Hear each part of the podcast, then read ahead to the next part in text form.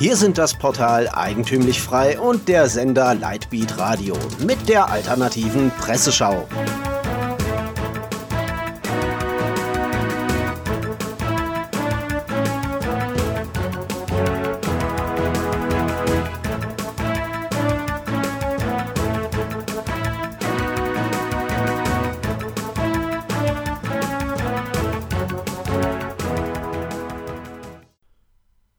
Sie hören die alternative Presseschau. Am Mikrofon Florian Müller. Themen des Tages: Cannabis, Linksextremismus, Demokratie und Zinsen. Cannabis, staatliche Legalisierung. Einer der wichtigsten und von grünen Hippies zumeist vergessenen Aspekte bei der Cannabis-Legalisierung wird auf Novo angesprochen. Zitat: In vielen Ländern wird Cannabis legalisiert oder über die Freigabe debattiert. Echte Konsumfreiheit bleibt allerdings Mangelware. Meist geht die Legalisierung mit schleichender Bevormundung einher. Die unterschiedlichsten Staaten erkennen langsam das ökonomische Potenzial der Pflanze und wittern Profit. Die Freiheit der Bürger sei ein eher untergeordnetes Motiv. Viele schreiben sich Legalize it auf die Fahne, fordern aber eine paternalistische Drogenpolitik. Und ein weiterer interessanter Punkt wird angesprochen. Sie trauen den Gesellschaftsmitgliedern nicht zu, sich ohne staatliches Korsett über Gefahren und Risiken des Konsums informieren zu können. Oftmals sind diejenigen, die eine Legalisierung von Cannabis fordern, auch diejenigen, die zum Beispiel eine stärkere Regulierung von Tabak und Alkohol fordern. Novo geht weiter auf die unterschiedlichen Legalisierungsstrukturen der Länder der Welt ein. Wohingegen in Holland ein relativ freier Markt besteht, dürfe man in Tschechien zwar selbst anbauen, aber nicht handeln. Uruguay beispielsweise werde in den westlichen Medien immer als Kifferparadies dargestellt, auf einen zweiten Blick hält die Einschätzung nicht stand. In Uruguay dürfen nur lizenzierte Apotheken Cannabisprodukte verkaufen, die Bürger, die das Angebot nutzen wollen, müssen sich in einer staatlichen Datenbank registrieren lassen. Linksextremismus Straßenschläger und Anzugträger die Kooperation von SPD-Politikern mit linksextremistischen Antifa-Gruppen ist mittlerweile Thema im rheinland-pfälzischen Landtag, berichtet zuerst. Neben den linksextremen und gewalttätigen Protesten ist man nun auf eine Facebook-Gruppe aufmerksam geworden.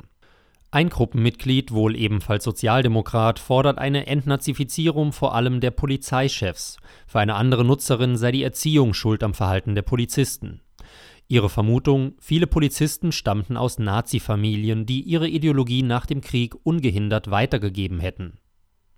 Mittlerweile kommentiert sogar der pfälzische CDU-Landtagsabgeordnete Martin Brandl, die SPD arbeitet eng mit dem Bündnis Kandel gegen Rechts zusammen, das letztendlich ein Zusammenschluss verschiedener Antifa-Gruppierungen ist. Schließt zuerst ab. Der Fraktionschef der Berliner CDU, Burkhard Tregger, hat die Berliner Senatsverwaltung im Bundesrat dazu aufgefordert, dafür zu stimmen, die Maghreb-Staaten als sichere Herkunftsländer einzustufen, berichtet die junge Freiheit. Er sei vor kurzem in Senegal und in Mali gewesen, um sich über Fluchtursachen zu informieren. Träger im Wortlaut Dabei erfuhr ich, 10% der dortigen Einkommen sind Überweisungen aus Europa. Familien sammeln Geld, um über Schlepper ein Familienmitglied nach Europa zu bringen. Träger fordert, die Ursachen für Migration, nicht die Symptome zu bekämpfen. Es sei, Zitat, völlig sinnlos, jährlich Zehntausende Migranten durch langwierige und aussichtslose Asylverfahren zu schleusen. Stattdessen müsse man zusammen mit den afrikanischen Staaten die Migrationsursachen bekämpfen, berichtet die junge Freiheit weiter. Wie genau man aber diese ominösen Migrationsursachen bekämpfen kann, weiß Träger leider nicht. Am heutigen Morgen wurde die Abstimmung im Bundesrat aufgrund eines Antrages verschoben. Die rot-rot-grüne Regierung und Thüringen hat nach Angaben der dpa die Sitzung verzögert. Demokratie. Karrenbauer fordert demokratische Demokraten an Demokratiezentren. Unsere vielleicht zukünftige Bundeskanzlerin Annegret Kamp-Karrenbauer hat getwittert: Zitat: Demokratie braucht Demokraten, aber überzeugte Demokraten fallen nicht vom Himmel. Deshalb braucht die Demokratie Orte des Lernens und Einübens, Orte der demokratischen Bildung, kommunale Demokratiezentren wie die Volkshochschulen. Im Netz macht man sich über AKK lustig, die es schaffte, auf 200 Twitter-Zeichen sechsmal den Begriff Demokratie zu verwenden. Zudem höre sich das Ganze verdächtig nach Volkserziehung an. Oder andersherum gefragt, wenn AKKs Demokratie die beste Staatsform ist, warum finden die Leute nicht auch ohne staatliche Bildung zu ihr? Und ein letzter Punkt, Volkshochschulen als Demokratiezentren darzustellen, zeugt ein wenig davon, wie weit sich AKK und andere Politiker vom Bürger entfernt haben. Meist werden in den Volkshochschulen Sprachkurse, Gesundheitskurse oder Malkurse angeboten. Vielleicht wird man aber so zum wehrhaften Demokraten. Karrenbauer war bereits zuvor aufgrund ihrer geballten Twitter-Kompetenz aufgefallen, indem sie ihren alten Nutzernamen a Leerzeile k Leerzeile k in AKK änderte, da dieser einfacher sei. Ihren alten Namen ließ sie nicht sichern, was dem Journalisten Tibor Martin auffiel. Dieser twittert nun unter AKKs altem Namen und macht sich über die Digitalkompetenz der CDU-Chefin lustig, berichtet Sputnik News. Zinsen. Auf dem Weg in parallele Welten. Markus Krall schreibt auf Tischis einen interessanten Artikel über die neu angedachten Negativzinsen. Zitat: Kennen Sie diesen Horrorfilm, wo jemand in den Spiegel greift, weil der sich gerade so schön vor ihm verflüssigt und schwupps in ein spiegelverkehrtes Universum gesaugt wird, wo alles auf dem Kopf steht? Dieses Beispiel könne man auf die aktuelle Zinspolitik anwenden.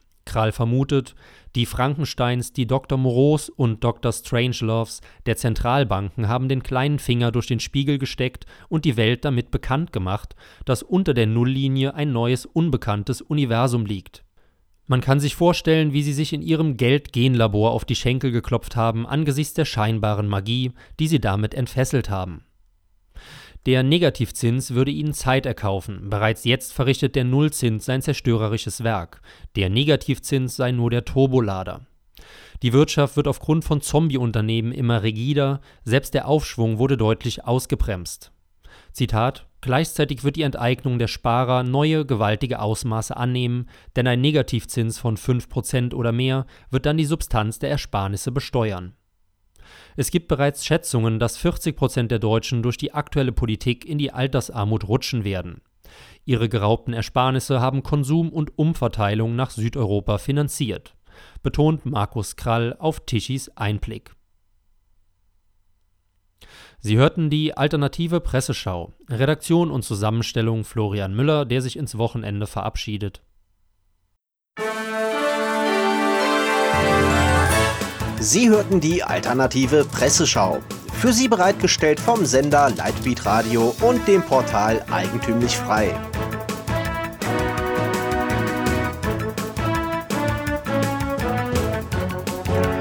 Bitte unterstützen Sie unsere alternative Medienarbeit durch eine Spende auf lightbeatradio.de oder durch ein Abonnement von Eigentümlich Frei über efmagazin.de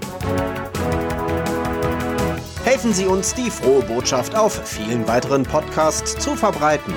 Kein Fußbreit den neosozialistischen Ausbeutern à la Couleur. Mehr Freiheit.